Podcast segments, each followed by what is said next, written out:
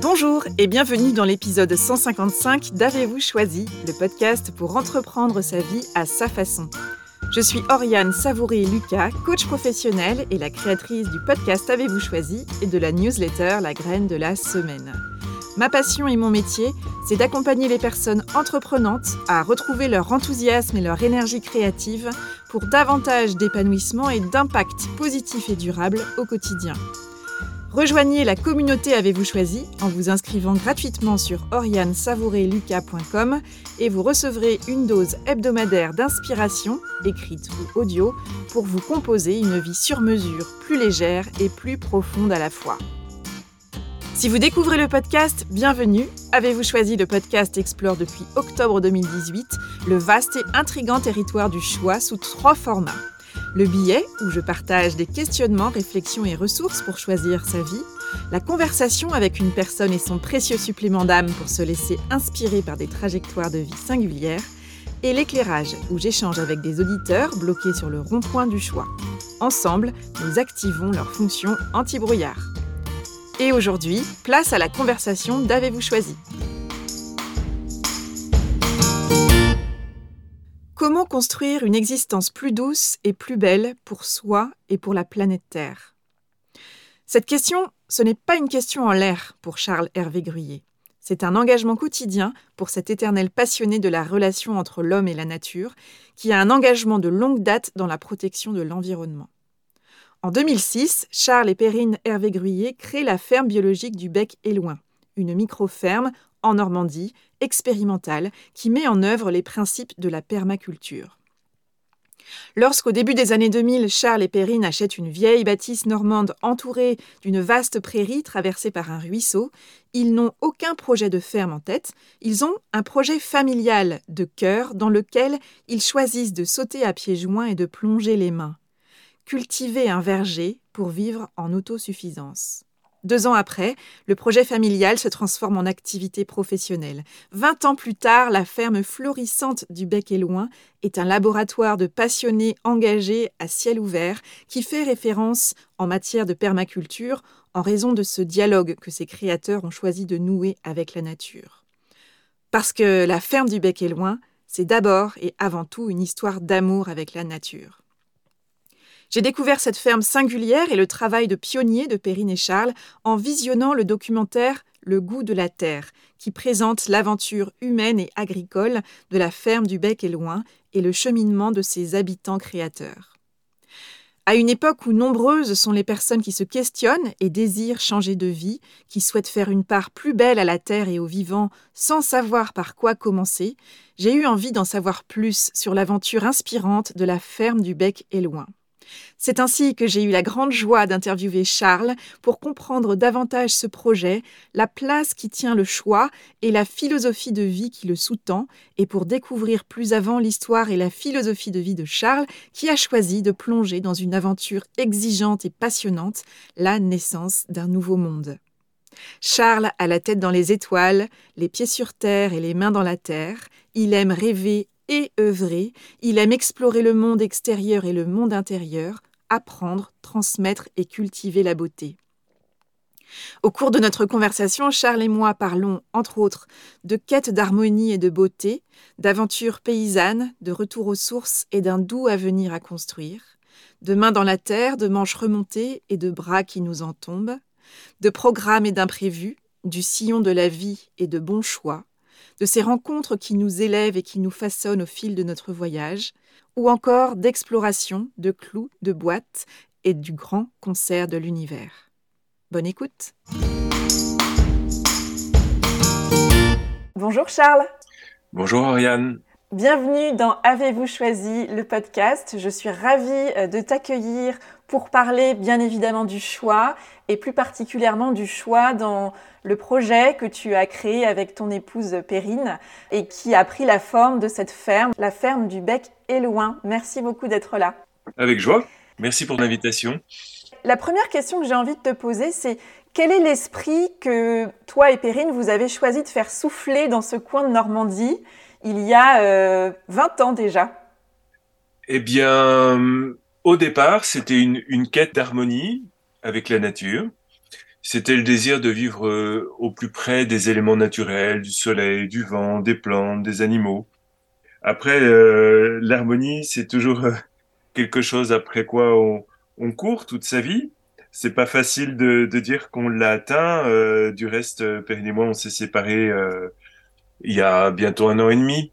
Donc, c'est vrai qu'on a, on vit dans une certaine euh, intimité avec euh, avec la nature et, et, et on est toujours en quête de, de, de cette harmonie, voilà, sur nos chemins respectifs. Et du coup, moi, ce que j'avais compris, c'est qu'effectivement, en 2003, donc ça fait aujourd'hui 20 ans, quand euh, vous avez, euh, vous êtes installé en famille, c'était au départ un projet familial qui s'est ensuite transformé en projet euh, professionnel, en une activité. Et aujourd'hui, cette ferme qui est vraiment reconnue, identifiée comme une ferme représentative d'une modalité euh, de, à la fois de, choix de dialogue avec la nature et puis de permaculture. Euh, comment s'est construit ce chemin-là justement? Comment est-ce que tout ça s'est mis en mouvement? Est-ce que l'intention était déjà là au départ de construire un projet comme ça de, ferme singulière ou est-ce que ça s'est fait pas à pas? Euh, Ça s'est vraiment fait pas à pas et je dirais presque un petit peu au fil de l'eau. Du reste, c'est une chose que je remarque avec les années qui passent, c'est que Souvent, je me donne beaucoup de mal pour essayer de programmer les choses, de planifier, de faire les bons choix, d'opter pour la meilleure stratégie. Et au final, rien ne se passe jamais comme j'avais pu imaginer. Euh, quand on a créé cette ferme, effectivement, d'abord, c'était pas du tout une ferme et on avait nullement l'intention de devenir des agriculteurs professionnels et encore moins l'idée qu'un jour ce puisse être un lieu euh, innovant, euh, médiatisé, etc. Nous, on voulait vivre tranquille, euh, essayer de nourrir nos enfants avec euh, euh, des fruits, des légumes produits avec amour. C'était surtout une, une, une histoire d'amour, quoi. Et euh, quelque part après, elle, a, elle a pris la dimension d'un engagement plus fort parce que quand on a créé cette ferme en 2003, ou plutôt, c'était, euh, on a pris le statut d'agriculteur en 2006. Donc, quand on s'est installé ici en 2003, on était tous les deux euh, entre deux vies professionnelles. Perrine était auparavant euh, juriste international. Moi, j'étais marin, j'avais un bateau-école et j'avais passé 22 ans à naviguer sur un peu toutes les mers du monde et à étudier la, la nature euh, sous toutes les latitudes, je dirais, les déserts, les forêts primaires, les récifs coralliens, les îles, beaucoup, avec des scientifiques et puis avec un équipage de, jeunes adolescents. Et donc, on écrivait des livres, on faisait des films, etc. On, produisait des documents pour l'éducation nationale. Donc, il y avait déjà, dans ma vie antérieure, il y avait déjà cette passion pour la nature, ce désir de vivre en osmose avec les éléments naturels, euh, le, dé le désir également de, de un intérêt fort euh, pour la science, pour les sciences du vivant, et puis euh, le fait de partager ses aventures sous forme de livres, de films, euh, euh, de sites internet, etc. Donc, déjà cette dimension d'explorer et de partager.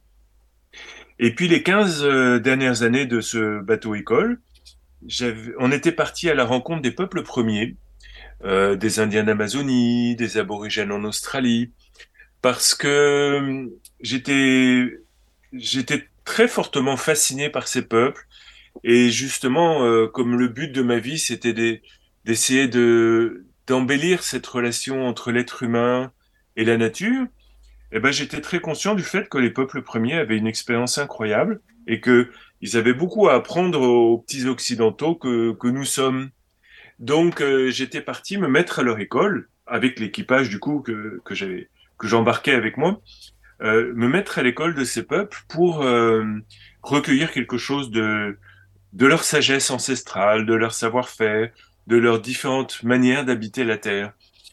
Euh, et en même temps, c'était pas euh, une quête euh, nostalgique d'un passé idéalisé, parce que je me rendais très bien compte, évidemment, qu'on peut pas re redevenir nous euh, euh, comme comme comme les peuples premiers, quoi. On, on, on ne revient pas. On, on, on, ne pouvait pas, en quelque sorte, faire marche arrière. On, on, est dans un monde qui avance à, à, toute vitesse vers un futur incertain et, et il faut accompagner ce mouvement. Mais justement, j'avais envie d'intégrer euh, les valeurs qu'il porte et, et, voilà. Et, et, tout ça a fait que après un premier divorce, j'avais à l'époque euh, mes deux premières filles, euh, Lila et Rose. Ensuite, on a eu deux enfants, euh, Chantier et Fénois avec Perrine. Eh ben, comment faire pour être un occidental du 21e siècle et en même temps être en cohérence avec ses valeurs profondes, avec cette quête d'harmonie et de beauté? Et, et, en fait, en quelques années, eh ben, devenir paysan a été euh, la solution pour, mm. pour, pour moi, pour, pour nous peut-être, euh, parce que quelque part, la ferme, c'est un peu comme un petit bateau où tu es dans la société, euh, notre ferme, voilà, elle est en France, elle est en Normandie, et quelques hectares en Normandie, mais en même temps, elle est comme un petit bateau dans ce sens que on est un peu maître à bord quand même de ce petit bout de terre euh, pendant les années où on l'occupe. On, on, a une liberté, on a une, une connexion, une interaction quotidienne avec les éléments naturels. On fait des choix, on pose des choix relativement librement. Et, euh, et quelque part, mon rêve qui était de... J'aime bien dire que je rêvais de vivre comme un Indien, mais en France mmh. et à notre époque. Euh, et eh ben le fait de devenir paysan a permis d'incarner ça et, d'opter pour un mode de vie, d'inventer un mode de vie euh, qui, qui, reflétait ses valeurs et ses aspirations. Alors ce que je trouve très inspirant dans ce que tu décris là, Charles, c'est effectivement combien, à la fois à travers déjà le, projet du bateau école, mais aussi avec la ferme du Bec et Loin, il y a quelque chose de l'ordre de comment est-ce qu'on on, s'autorise et on invente un retour aux sources, un retour à la terre, en étant en même temps dans une logique d'expérimentation et d'innovation, mais au service de la construction d'un avenir désirable. Parce que dans ce que tu décrivais, il y a quelque chose de, voilà, euh, il y a un peu une, sorte de, message global de fin du monde, et en même temps, il y a cet espoir qui, est important de cultiver, de se dire comment est-ce qu'on se construit un, avenir désirable, et tout ce que tu as vécu, euh, tout ce que tu es allé glaner au fil des, de l'eau et des océans, à travers ces rencontres de peuples premiers, euh, j'ai le sentiment que tu as, enfin, dans le projet que vous avez mené ensemble et avec tout chacun votre, vos, vos expériences, vous avez essayé d'insuffler justement et d'incarner euh, comment est-ce que des choix clairs, une vision claire peut prendre forme dans une manière de cultiver quelques hectares, comme tu le disais. Mais oui, je, je, je crois que les rêves qu'on porte en nous sont pas faits pour euh, euh, pour rester des vœux pieux, ils sont faits pour s'incarner dans la réalité, euh, dans la réalité de notre vie, peut-être dans la réalité de la vie des gens qui nous entourent. Mais je trouverais ça triste d'avoir une, de supporter une vie qui nous déplaît et, et, et de rêver à un futur euh, euh qu'on ne réalise pas, quoi. Après, euh, après, c'est sûr que la vie nous confronte, mais j'ai toujours cherché à, réaliser mes rêves. J'ai eu la chance, je crois, d'en réaliser beaucoup. Euh, celui que j'ai pas pu réaliser, c'était peut-être mon premier rêve, c'était de de créer une famille unie, harmonieuse. Voilà, ça, j'ai pas réussi, mais mais c'est pas grave. Même si j'ai 64 ans aujourd'hui, j'ai pas complètement renoncé à ce rêve-là. Mais c'est vrai que maintenant ma vie tourne beaucoup autour de mes quatre filles et d'essayer de si, si possible, de, de, favoriser un contexte où elles vont pouvoir être heureuses et déployer leurs, leurs ailes. Mais sans ça, j'ai réalisé beaucoup de rêves. J'ai, je rêvais de faire le tour du monde en bateau, de d'être marin. Bon, bah, j'ai, j'ai pu le faire. Je rêvais de nager avec des baleines ou des dauphins, ou de partager la vie des Indiens ou, ou des aborigènes, etc. Ça, j'ai pu le faire. Quand j'étais gamin aussi, bien que vivant à Paris, euh, j'avais aussi rêvé d'être paysan eh ben, j'ai pu le réaliser. Donc, euh, et surtout, j'ai eu la chance de vivre énormément de très très belles rencontres, et ça m'a beaucoup aidé à progresser euh, dans, dans, mon petit voyage d'être humain. Euh, puis quelque part, c'est bien d'avoir des rêves qu'on n'a pas réalisés aussi, parce que ça nous ça nous laisse un, un moteur dans notre vie, quoi. Voilà. C'est ça. Et ça laisse aussi la place à de nouveaux rêves qui peuvent aussi émerger au fil de l'eau, au fil des aventures et des rencontres. Absolument. Et, alors le lien entre les rêves et, notre contribution au monde qu'on habite, ben pour moi il est assez essentiel parce que quand, on est jeune, on cherche toujours à se connaître, à essayer de comprendre un peu pourquoi on est venu sur cette petite planète. Et moi, ça m'a pris quelques décennies, mais, j'ai fini par comprendre que s'il fallait je résume en, trois mots, euh, euh, je dirais euh, ma personnalité, ce que j'aime faire, un peu le peut-être le sens de, de, de ma vie, c'est explorer et partager. J'ai toujours adoré explorer, euh, aller voir qu'est-ce qu'il y a euh, euh derrière euh, l'océan, qu'est-ce qu'il y a derrière la montagne, qu'est-ce qu'il y a derrière la dune quand on marche dans le désert, etc. Et, et j'ai toujours aimé partager parce que je trouve que les aventures partagées sont plus belles, elles ont plus de sens. Et donc, euh, même si j'aime bien la solitude, j'avoue, j'adore le partage. Donc, euh, quelque part, c'est ce que j'ai pu faire quand j'étais marin. Et puis, euh, j'ai la joie de le faire maintenant que je suis paysan, dans les formations qu'on propose à la ferme, dans, dans les bouquins que je peux écrire. et voilà. Et du coup, ça engendre plein de belles rencontres. Et, et les, les rencontres, c'est quand même, euh, c'est quand même ça, je trouve, qui donne beaucoup de sens à notre vie parce que on se nourrit de l'expérience de la personne qui est en face de soi. On peut éventuellement euh, laisser entrevoir quelque chose de notre expérience et, et, et, et, on, et on se retrouve finalement euh, si proche dans notre altérité et ça, ça me fait beaucoup vibrer. Et de plus en plus, à mesure que la fin de la partie se rapproche, ça me fait de plus en plus euh, vibrer ces belles rencontres. Les rencontres et la transmission, effectivement, tu soulignes combien ça a été euh, un moteur euh, finalement dans toutes les expériences que tu as pu mener, que ce soit sur ce bateau école ou aujourd'hui dans la ferme. Et effectivement, avec cette école où il y a cette volonté aussi peut-être de, de, transmettre des chemins euh, plus courts que ceux que vous, vous avez empruntés en inventant, en tâtonnant, en explorant, en cherchant.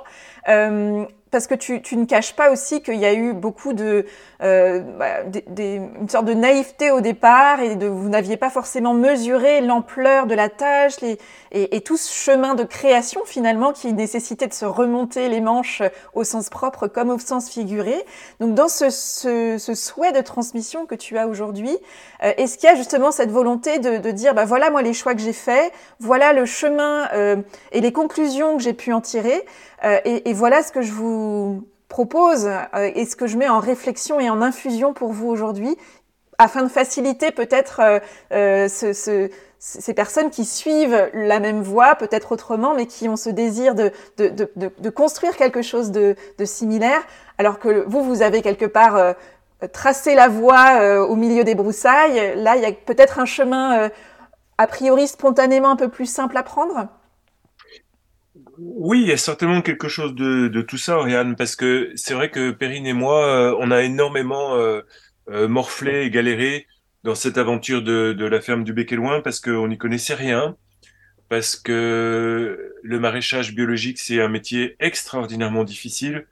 Beaucoup de gens disent que c'est le métier le plus difficile de l'agriculture et, et je, je, notre expérience si laborieuse va dans ce sens, effectivement.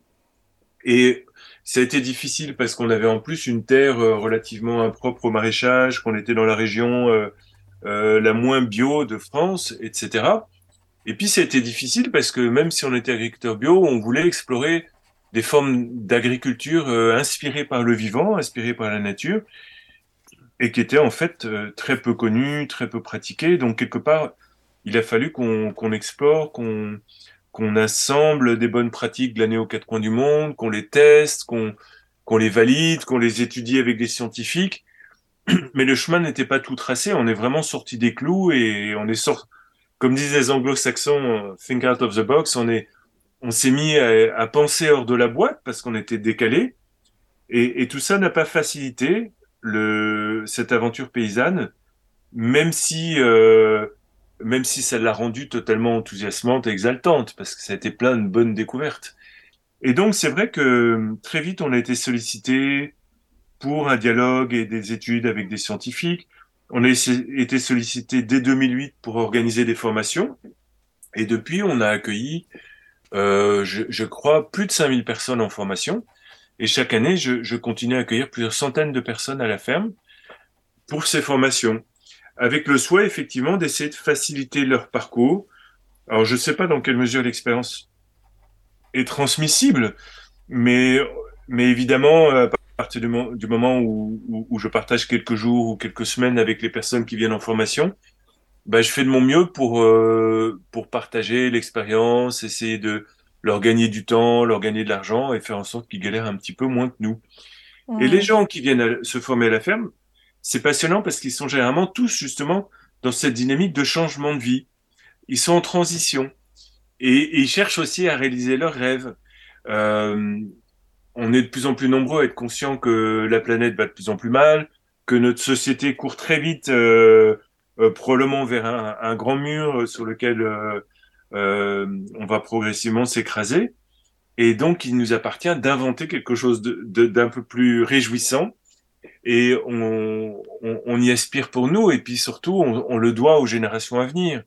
Donc, actuellement, il, nous incombe d'inventer un, monde meilleur un monde viable dans la durée, parce que notre société est absolument pas viable. Et, c'est très intéressant d'observer que partout dans le monde, ça pétille, ça jaillit, ça germe, euh, que, les jeunes générations, notamment, sont vraiment dans une dynamique de très créative pour inventer le monde de demain. Et, moi, je me dis, bah, à mon âge, euh, qu'est-ce que je peux faire? Je, Parce que l'avenir est entre leurs mains mais je, mais je me dis euh, humblement que si, si j'ai passé ma vie à, à, à, être en quête de solutions, ben j'ai pas tellement de solutions toutes faites pour eux, mais, mais j'ai peut-être euh, quand même une expérience à leur transmettre. Et c'est ce que j'essaie de, de, leur faire, pas être comme un vieux con qui va leur dicter des solutions, mais essayer de partager ce que j'ai pu apprendre chemin faisant pour, euh, pour, pour les aider à trouver eux-mêmes, à construire eux-mêmes la vie dont ils rêvent. Et je le vis avec mon premier cercle, qui est mes enfants, notamment mes, mes deux filles aînées qui ont 23 et, 25 ans, donc qui sont totalement euh, euh, confrontés à ça au quotidien. Et puis je le vis avec plein, plein de gens, euh, euh ceux qui viennent ici, mes stagiaires, parce que j'accueille des stagiaires euh, qui passent parfois jusqu'à huit mois, une année à la ferme, les gens qui viennent en formation, et puis après, sous forme de cercle concentrique, euh, les lectrices, les lecteurs des livres que je peux écrire. Et, et je trouve ça éminemment passionnant, en fait. Donc, euh, quelque part, euh, euh, quelque part, je m'éclate de plus en plus. Ah, c'est génial. Malgré les années qui passent. Donc, ce que je trouve très inspirant, c'est comment, par capillarité, justement, tout se diffuse comme ça, à la fois de, l'expérience, de la richesse de ce que vous avez construit aussi à la ferme du Bec et Loin. Et, comment, ce que, vous, ce que tu incarnes, hein, en tout cas dans ce que tu décris, je trouve, c'est comment c'est il est important d'avoir une vision claire et c'est ce que tu décris dans l'envie de voilà de chercher ses propres solutions pour euh, se construire un avenir désirable et pour habiter euh, durablement la terre et, et, contribuer en fait à son échelle. Et en même temps en plus de cette vision claire et, et concrète et précise euh, eh bien, il y a l'importance dans ce que tu décris et ce que vous avez vécu aussi, d'être très euh, ancré dans le quotidien, dans la réalité, et, et, et, vraiment de se remonter les manches en se demandant mais concrètement je fais comment? Et tout ça, ça passe par effectivement des, des essais, des erreurs, des ajustements, euh, comme vous le vivez avec la permaculture, avec euh, tout le projet qui a pris, qui a pris forme avec la ferme du, du Bec et Loin. Et je trouve très intéressant que tu insistes sur le fait que voilà, au-delà du rêve, il y a aussi le concret de la réalité qui parfois euh, apporte son lot de déconvenus, d'épreuves, de, de, de, de, moments où on n'a plus envie, où on, on, baisse les bras, où on ne trouve plus le chemin. Et donc justement, ma question, c'est qu'est-ce qui fait que tu choisis de garder le cap et comment est-ce que tu avives et comment tu maintiens vive cette flamme justement de cette vision claire que tu as définie ou que vous avez définie ensemble? Euh, très franchement, je crois que j'ai jamais eu une vision claire. euh, ma vision, elle, évolue constamment. De toute façon, on est dans un univers qui est très mouvant, très instable, et euh, on n'a jamais eu accès à autant d'informations qu'aujourd'hui. Donc, quelque part, euh, le, chemin se construit au fur et à mesure qu'on avance. Mais je, je, voudrais revenir sur ce que tu, tu exprimais précédemment parce que ça, ça me semble assez important. C'est vrai qu'une ferme ou un bateau, c'est des objets qui sont quand même très lourds matériellement. Ils, euh, ils engendrent une énorme charge de travail, donc ils sont très ancrés dans la matérialité. Et, euh, et, et, il faut être pragmatique, il faut, il faut avoir du bon sens, il faut être, euh, adaptatif, polyvalent, euh, souple et, et, et, très travailleur, je crois, pour devenir paysanne ou paysan. Parce que faut pas se leurrer, c'est des vies lourdes et, et c'est sans cesse à recommencer. Les animaux, il faut les nourrir tous les jours. Euh, les, les, soins aux plantes, euh, aux jeunes plants, par exemple, bah, c'est quotidien, quoi. Et les saisons s'enchaînent. Et, et, chaque année, maintenant, je, je, suis, je pense, dans ma 18e année ou 19e ou 20e année de paysan. Et ben, chaque année, tu vas recommencer les mêmes tâches et les mêmes choses en essayant de les faire un petit peu mieux, mais en s'adaptant aux aléas météorologiques, etc., aux aléas climatiques qui sont de plus en plus marqués. Donc c'est un éternel recommencement. Et en même temps, à chaque fois, c'est vrai que c'est différent parce qu'on n'aborde plus les choses de la même manière. Et puis la nature, les météos étant ce qu'elles sont, euh, les mêmes tâches ne seront jamais accomplies deux fois pareil. Mais c'est très ancré dans la matière. Et en même temps, il ne faut pas se noyer dans cette matérialité. Et je crois que c'est important de garder euh, la fraîcheur de la vision, comme, comme tu l'exprimais si bien, et, et ça, c'est quelque chose que j'exprime je, beaucoup. J'essaie de partager avec, avec les, les, gens qui viennent en formation. Je leur dis, essayez de marcher vers votre étoile, euh, gardez les yeux fixés sur votre idéal de vie, essayez de contribuer euh, joliment euh, euh, à l'évolution du monde, et, en même temps, en marchant vers votre étoile, bah, gardez aussi le, regard fixé sur le chemin pour pas vous prendre les pieds dans le premier caillou venu et pas, et pas vous rétamer parce que si vous, si vous vous plantez, si vous échouez, vous rendrez pas service au monde, ni à vous-même, ni à vos proches. Donc, donc, il y a une sorte de, tension permanente entre le fait de ne pas perdre son idéal et, et, garder les yeux rivés sur son étoile. Même si on l'atteint jamais, on marche vers notre étoile. Et si on ne l'atteint jamais, et en même temps, euh, bah, soyez pragmatique, soyez ultra réaliste. Et pour avoir observé des centaines, voire des milliers de projets, et en fait quelque part, euh, même en bateau, j'ai toute ma vie été dans une dynamique de construction de projets. Et eh ben, je, je me permets de donner ce conseil aux gens. Je leur dis, écoutez, j'observe que souvent, quand vous rêvez, vous rêvez pas assez grand, vous vous lâchez pas, vous osez pas déployer vos ailes, alors du coup, ça fait des petits rêves qui sont pas très forts. Euh, euh, voilà, ils sont, ils sont, ils sont un petit peu bof, quoi, parce que on, on, on a peur de rêver grand. Mais c'est ce que disait aussi euh, Nelson Mandela. Osez rêver grand, osez déployer vos ailes. Vous rendez pas service au monde si si vous êtes des petits joueurs, quoi. Et puis personne n'aura envie de, soutenir un, un, projet qui est un peu bof, qui est pas sexy, euh, qui fait pas rêver. Donc je dis à mes stagiaires, quand vous rêvez, osez rêver grand. Allez-y, lâchez-vous. Il euh, euh, n'y a pas de limite, en fait. Euh, on dit parfois en permaculture, sky is the limit. Excusez mon accent de vache normande, mais la limite, c'est le ciel. Oui. Et par contre, je leur dis aussi, mais, mais quand vous êtes pragmatique, sapristi, mais vous n'êtes pas du tout assez pragmatique. Vous n'êtes pas assez concret, vous n'êtes pas assez précis, vous bossez pas assez fort, vous rentrez pas assez dans les détails. Euh, soyez beaucoup plus pratico-pratique, soyez beaucoup plus pragmatique.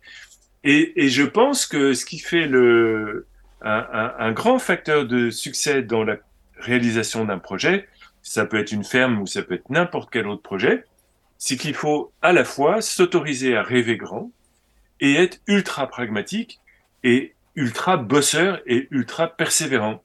Et l'un n'exclut pas l'autre, bien au contraire. C'est plutôt la tension euh, qui va jaillir de, de ces deux polarités complémentaires qui fait que le projet, euh, il aura du sens. Tu crois pas? Ah, complètement. Je suis complètement dans cette même euh, compréhension aussi de, de, cette juste tension entre être ancré dans la matière et être absolument euh, dans cette logique d'essai, erreur, ajustement pour comprendre comment est-ce qu'on peut faire et améliorer et, et, tracer sa route justement, mais de manière très concrète. Voilà. Et en même temps, de, de, de, lever la tête du guidon aussi, euh, pour ne pas être juste dans cet horizon horizontalité euh, du quotidien et des choses oui. à faire, etc., mais, mais aussi de, de raviver le, le, pourquoi. Pourquoi je fais ça? Quand tu décris cette, cette étoile Ce que je trouve très intéressant avec cette image de l'étoile, c'est que ce n'est pas un point fixe à l'horizon. C'est vraiment un cap, en fait, comme en navigation. Et donc finalement, euh, ce que je constate aussi, c'est que quand il y a des, cet, enjeu autour du, rêver en grand, euh, c'est pour ça que je parlais de vision tout à l'heure, l'important c'est d'avoir une vision, de savoir qu'est-ce qu'on a envie de nourrir en fait qu'est-ce qu'on a envie de, à, quel endroit on a envie de contribuer. Et moi, par exemple, ce que j'entends dans tous les projets que tu as menés, c'est cette envie de, de, contribuer à la beauté et à la santé, la durabilité du, du monde, de la Terre euh, et, et, de l'être humain qui l'habite. Et après, ce cap-là qui, qui, qui, qui, nous guide, en fait, qui, qui est notre, voilà, notre moteur, il peut prendre plein de formes différentes. Ça peut prendre la forme d'une ferme, ça peut prendre la forme d'un bateau, école, ça peut prendre la forme de, de plein de manières d'être et de vivre. Et donc s'arrêter finalement euh, à un projet qui, qui tombe à l'eau parce que, euh, euh, voilà, pour une raison X ou Y, ça n'a pas fonctionné, ça n'éteint pas la vision, ça nous invite peut-être juste à ajuster la forme qu'on a envie de lui donner. Et donc je trouve très intéressant que tu parles de cette tension entre les deux et de la manière dont euh, il nous revient finalement de trouver notre chemin, notre solution, notre, notre, et comment est-ce qu'on a envie de tracer notre voie pour garder toujours vivant et vivace euh, ce, bah, notre singularité finalement et ce qu'on porte en nous de singulier pour contribuer au monde. Oui, il y a une jolie phrase des Indiens d'Amérique du Nord qui dit Le grand esprit donne un chant un chant C-H-A-N-T, une musique à chacun d'entre nous qui nous est spécifique et, on n'est pas en paix tant qu'on ne l'a pas trouvé. Et, je trouve que c'est beau parce que dans le grand concert de l'univers, chacun de nous euh, est porteur d'un chant unique et, le monde euh, est, est, plus beau et plus complet et, plus coloré quand, euh, quand on laisse s'exprimer cette musique qui nous habite mais ça nécessite de, de prendre de, la distance par rapport à tous les conditionnements de notre éducation, etc., de, notre milieu, de notre, culture, et, et, et, pour, pour avancer vers, vers notre singularité. Euh, et, et, plus, et je, dirais aussi que plus on avance vers, vers notre singularité, plus on se sent aussi relié à tous les autres, parce que plus on, plus on avance dans la profondeur de notre être, plus, plus on perçoit aussi cette unité de toutes les formes de vie. Donc, euh, quand les Indiens disent également qu'on est les frères et les sœurs de la terre, euh, du soleil, euh, de la lune, euh, des plantes et des animaux, ça c'est vraiment quelque chose que qui me fascine et, que et que j'essaie de vivre au quotidien. Hmm. Et après il y a quelque chose que j'ai pu découvrir et qui m'a beaucoup surpris, c'est que dans l'intention qu'on émet, c'est que plus on se rapproche de notre être profond, plus on se connecte à une énergie qui, qui nous dépasse et qui est extraordinairement puissante. Et, euh, et du coup, on, on, est plus en capacité, en se connaissant mieux, euh, d'émettre une intention qui nous correspond vraiment. Parfois, dans les premières décennies de sa vie, euh, en fait, on perpétue les injonctions parentales, on choisit une première vie pour faire plaisir à papa, maman ou aux profs. Par loyauté ou à son milieu social. ou alors, moi, moi j'ai fait l'inverse. C'est-à-dire que comme j'étais en rébellion contre mon milieu, euh, je croyais que je faisais des choix de vie très libres. En fait, c'était plutôt des choix inversés, c'est-à-dire que c'était des choix euh, euh, à contrario, quoi, ce qui n'est pas forcément. C'est ce que, j'appelle, c'est ce que j'appelle les choix adolescents, c'est-à-dire où on se construit par opposition. Oui, exactement. Et mais ce qui m'a frappé lorsqu'on a créé la ferme, c'est que moi j'avais cette intention extraordinairement forte de, c'était une quête de beauté et une quête d'harmonie, voilà, comme je disais au début. Et, et j'ai été frappé par le fait que, en fait, dans, dans l'intention, il y a une énorme énergie. Et que cette énergie euh, invisible, mais pourtant extrêmement réelle et puissante, impacte le monde et, et, et, le modifie, et qu'il y a quelque chose qui nous revient en retour. Et dans l'aventure de la ferme, j'étais vraiment tout le temps frappé par le fait que bah, le fait de marcher vers cette étoile ou, le fait d'émettre une intention impactait le monde et, du coup il y avait plein de portes qui s'ouvraient, de rencontres qui s'opéraient, même parfois ça pouvait prendre la forme euh, de soutien matériel qui, qui venait pour soutenir nos programmes de recherche par exemple, etc. Et ce qui fait que je crois que oui, émettre l'intention la plus haute, la plus noble, la plus pure, dont on est capable, en s'alignant avec son être profond, va faire en sorte que, quelque part, il y a une réponse de l'univers et, et, qui va favoriser l'émergence de ça, et que quelque part, c'est pas une démarche égoïste de vouloir réaliser ses rêves, de vouloir réaliser son projet de vie, parce que j'ai aussi réalisé que quand tu réalises ton rêve, quelque part, ça peut aussi contribuer à, à libérer quelque chose dans le rêve des autres autour de toi, mm. voire peut-être même à embellir leur vie. Donc, euh, euh, être en quête de son être profond, vouloir réaliser ses rêves et ses aspirations, en fait, ça embellit ta vie, mais ça embellit aussi tout l'univers parce qu'on est tous connectés. Et c'est marrant parce que cette ferme, on n'a jamais eu l'idée une seconde de, de qu'elle soit connue, par exemple, ou innovante. Eh ben, elle est devenue innovante, elle, elle, est devenue connue. Et, et maintenant, j'ai des échos du monde entier. Euh, parce que l'un de mes livres, par exemple, a été traduit dans beaucoup de langues. Eh ben, j'ai des échos dans le monde, du monde entier de, de, de fermes qui se créent et, et, les gens me disent, ben Charles, euh, votre ferme euh, nous a inspiré, ça a été une source d'inspiration.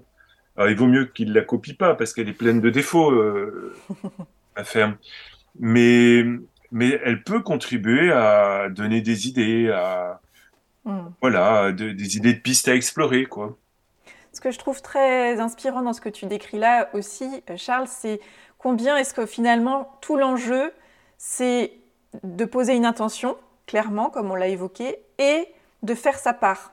De faire sa part, uniquement sa part, pas plus, pas moins, et en faisant le pari que plus je, m'attelle à faire ma part, plus finalement, euh, dans un phénomène un peu d'effet papillon, quelque chose va se produire, en sachant qu'on ne maîtrise jamais, bien évidemment, euh, dans quelle mesure les autres euh, font et ce qu'ils font, mais plus je m'attelle finalement à tracer ma voie, à faire ma part et de manière très pragmatique et concrète, être dans le faire au quotidien, eh bien, j'observe qu'il y a des effets euh, qui se qui se produisent et qui parfois vont au-delà de ce qu'on avait imaginé, comme tu le décris. Hein, cette phrase de François Truffaut, moi, qui, qui m'accompagne depuis de nombreuses années, qui, qui dit que la vie a toujours beaucoup plus d'imagination que nous.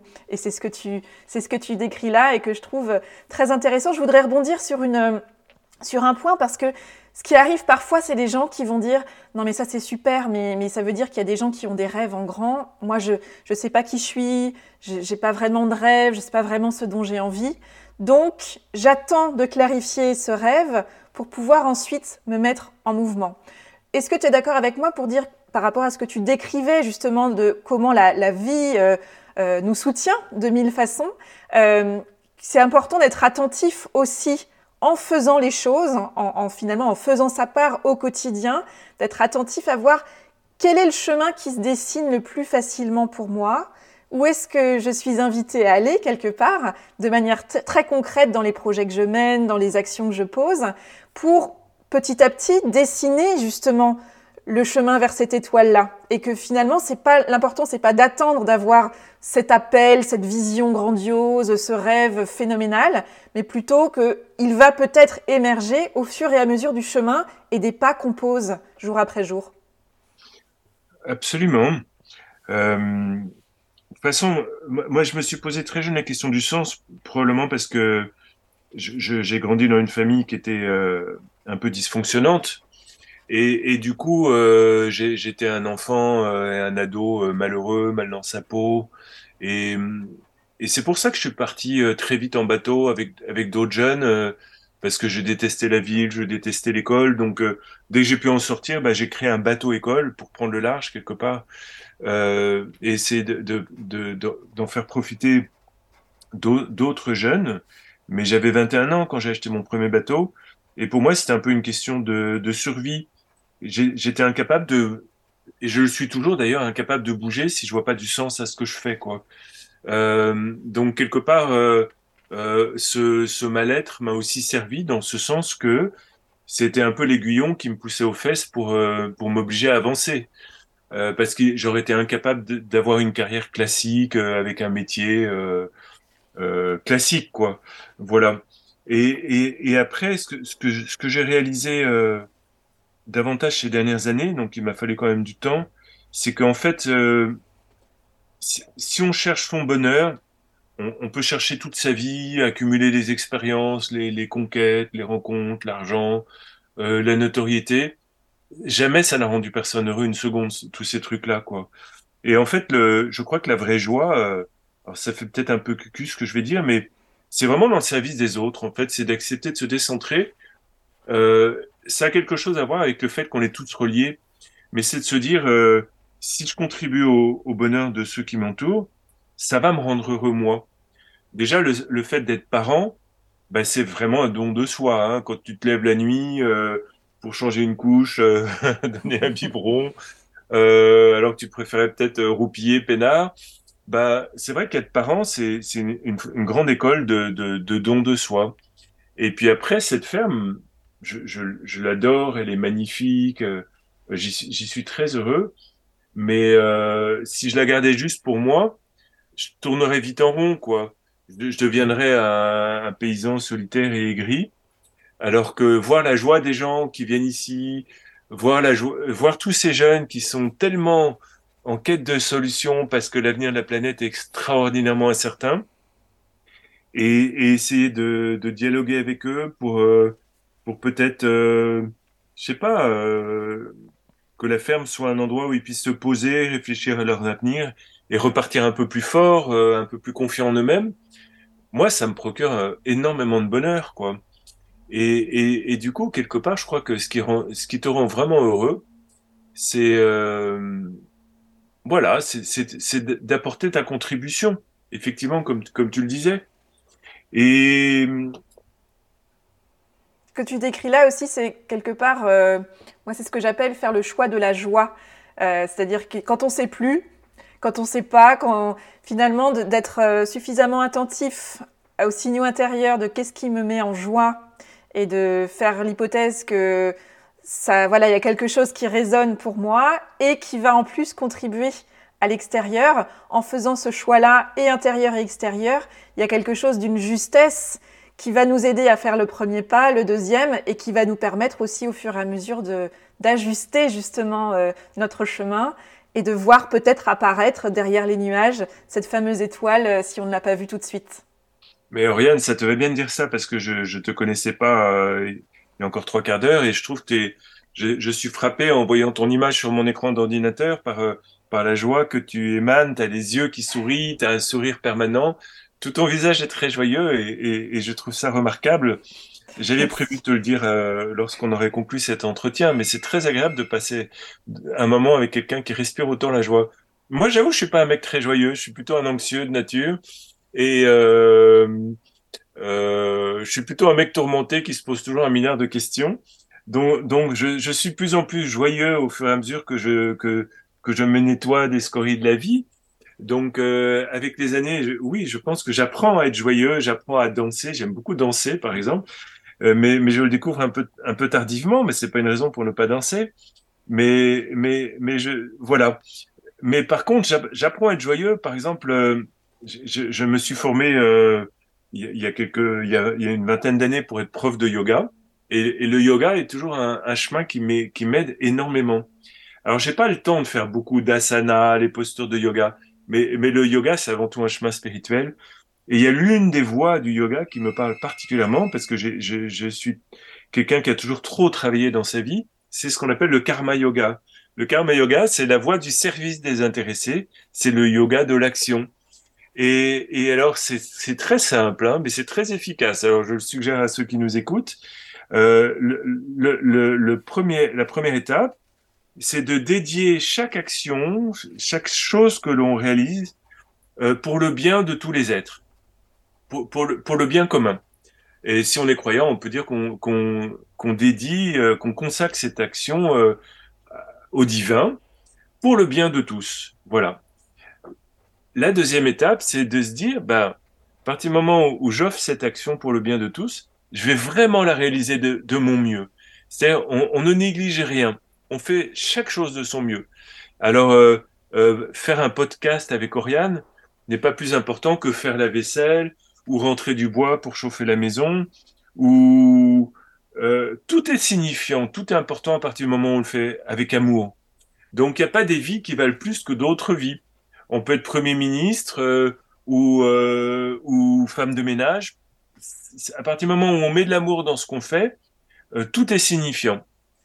Et la troisième étape, qui est très libératrice, c'est on lâche totalement prise sur les résultats de l'action.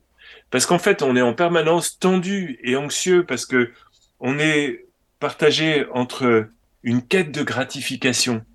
Est-ce que je vais être reconnu? Est-ce que je vais être admiré? Est-ce que je vais gagner de l'argent? Est-ce que, est-ce que ce que je fais va marcher? Est-ce que mon podcast va faire de l'audience? Et, et en même temps, on est toujours habité par une peur de l'échec. Mon Dieu, et si ce que je fais échoue, etc.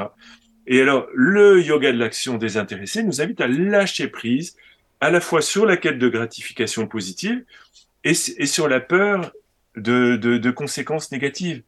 Et, le karma yoga dit de toute façon, il y a toujours un peu des deux, c'est toujours mélangé.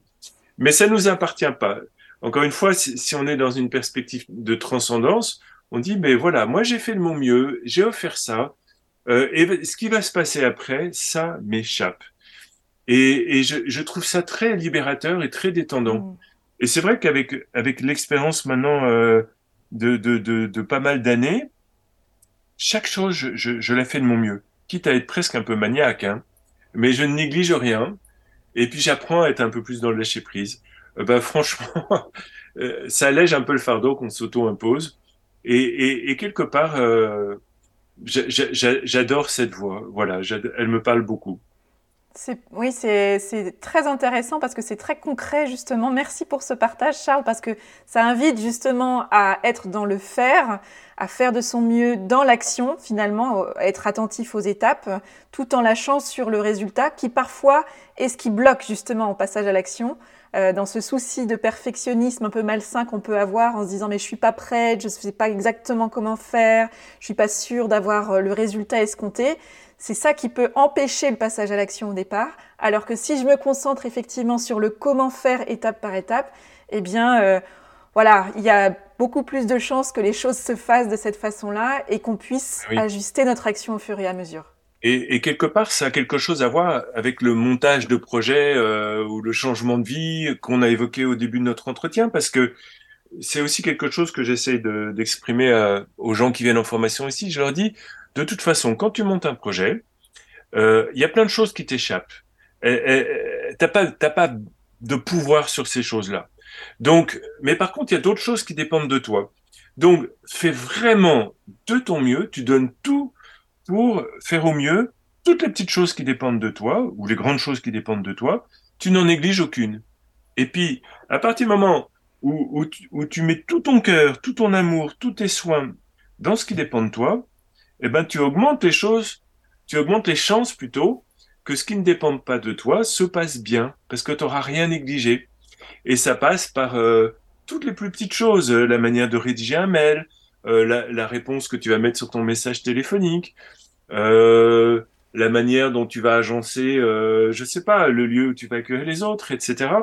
Et, et, et par exemple, quand on fait les formations, eh ben, on est très attentif avec la, la belle équipe qui m'entoure à, à faire en sorte que tout soit propre, ju jusqu'aux toilettes, à faire en sorte qu'il y ait des fleurs, qu'il y ait, y ait euh, un bon petit buffet pour accueillir les gens qui ont peut-être fait plusieurs heures de route.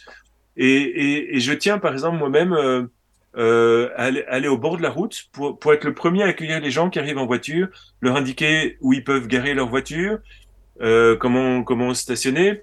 Et puis après, il y a quelqu'un qui va les aider à, à, à porter leur bagage, etc. Et souvent, les gens m'ont dit, oh là là, mais j'étais vachement touché quand je suis venu en formation parce que je m'attendais pas à ce que tu sois au bord de la route pour m'accueillir. Et, et j'étais, j'étais touché par la chaleur de, de, de, de, de l'accueil de toute l'équipe, en fait. Parce qu'on pétoche toujours un peu quand on vient dans un lieu inconnu pour suivre une formation. Mmh. Et du coup, dès le premier contact, eh ben, on fait baisser un peu le niveau de stress. Les gens se sentent un peu comme chez eux. Et après, j'irai quelque part, quand tu as réussi à l'accueil, c'est gagné. C'est gagné parce que les gens euh, euh, se sentent bien, euh, ils sont dans l'ouverture du cœur. Et après, bah, si tu continues avec des bons contenus, des bons repas, des bons ateliers pratiques, et une ferme qui, qui, qui a ses défauts, mais qui, mais qui est quand même belle et, et, et réjouissante, et ben du coup, il y a une ambiance extraordinaire. Et, et j'irais quasiment à chaque fois, tu as des gens qui pleurent, tu as des gens qui pleurent quand ils, quand ils repartent. Et mmh. après, on a plein de témoignages de gens qui disent, mais cette semaine que j'ai passée à la ferme du Bec et Loin, elle a changé ma vie. Et il y a des écosystèmes comme ça qui se créent, qui, qui partagent, qui s'entraident. Et, et voilà, c'est comme ça que je, je, je, conçois les choses. Et, euh, et c'est vrai, par exemple, nos formations sont plus chères.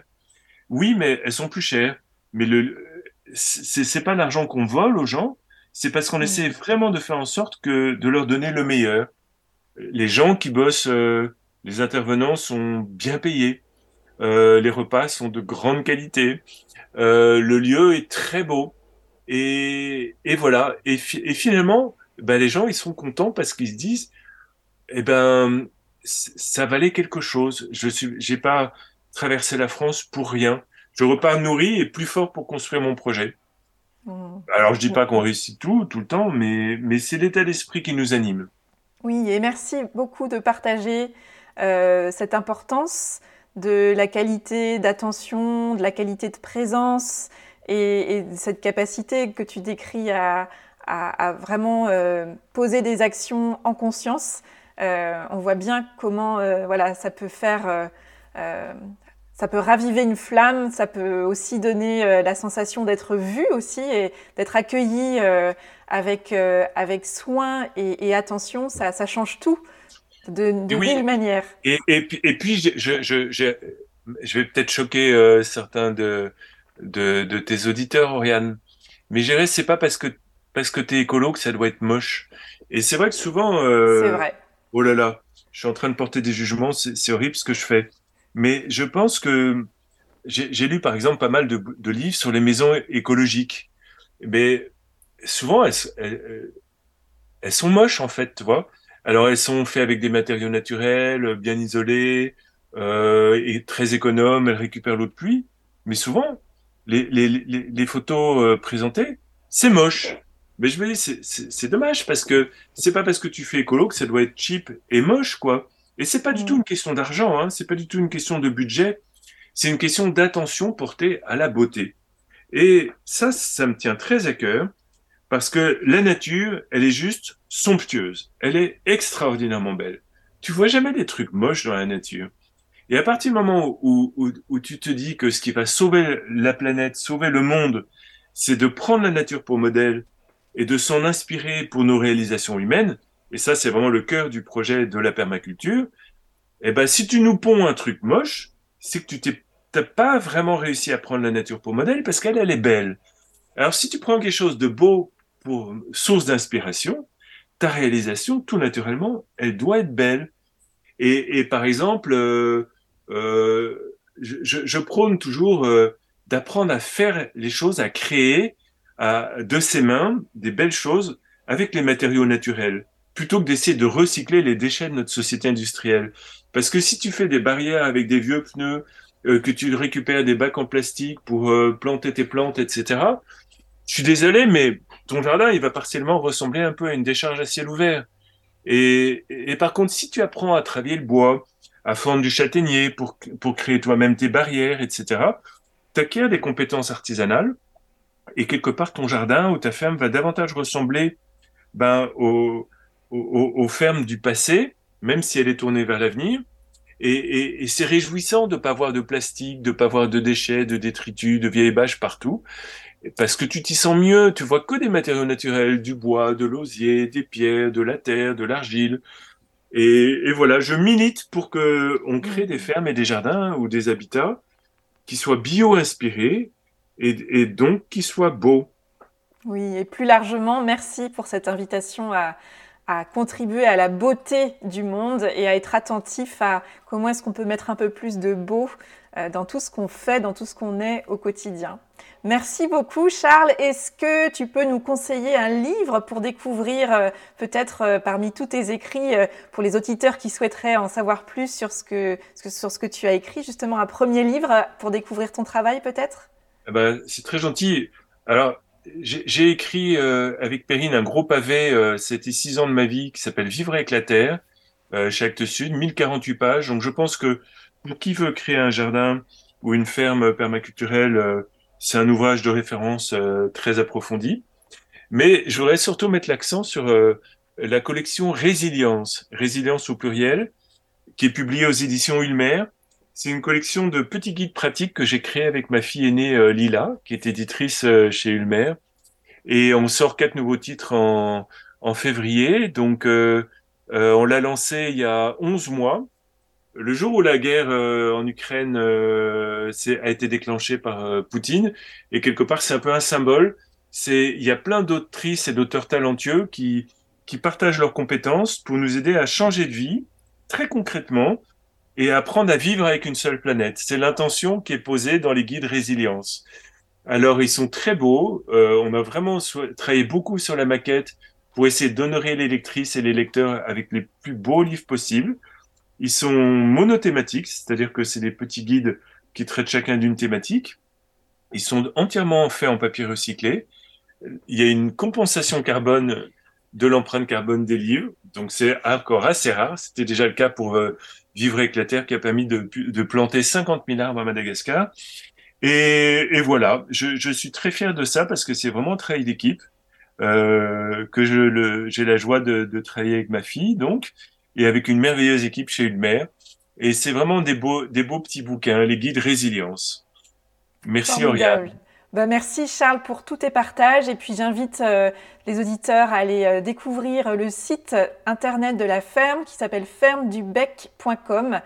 Et voilà, je souhaite le meilleur à la ferme du Bec et Loin, tout le meilleur aussi euh, pour toi Charles et tous ces beaux projets qui vont continuer de fleurir. Et puis voilà, qu'on continue à suivre le chemin de nos étoiles.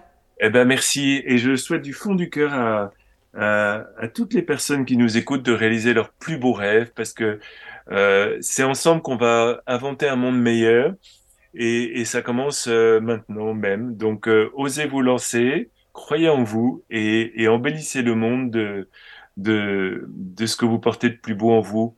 Et merci Oriane parce que ton, ton magnifique podcast, bah, c'est l'expression de ce rêve que tu as porté et que tu as su réaliser. Et j'ai passé un merveilleux moment avec, avec, avec toi. Merci beaucoup Charles. Un grand merci à Charles pour sa confiance et ses partages. Alors, que vous a inspiré cette conversation? Je vous invite à identifier l'idée, la phrase ou le mot peut-être que vous choisissez d'en retenir. Avec quoi de nouveau repartez-vous de cette conversation? Comment allez-vous vous en saisir et vous en imprégner? Quel est le premier petit pas que vous choisissez de planifier dans les prochaines heures, les prochains jours, pour mettre en œuvre dans votre quotidien ce qui vous a inspiré ici? Je vous propose de me partager les idées, les déclics ou les questions que cette conversation aura fait émerger. Je suis toujours curieuse de savoir comment les conversations que je vous propose résonnent pour vous. Pour en savoir plus sur l'actualité et les aventures de Charles et l'actualité et les aventures de la ferme du Bec et Loin, ainsi que sur les ouvrages mentionnés par Charles à la fin de notre échange, eh bien direction le site fermedubec.com.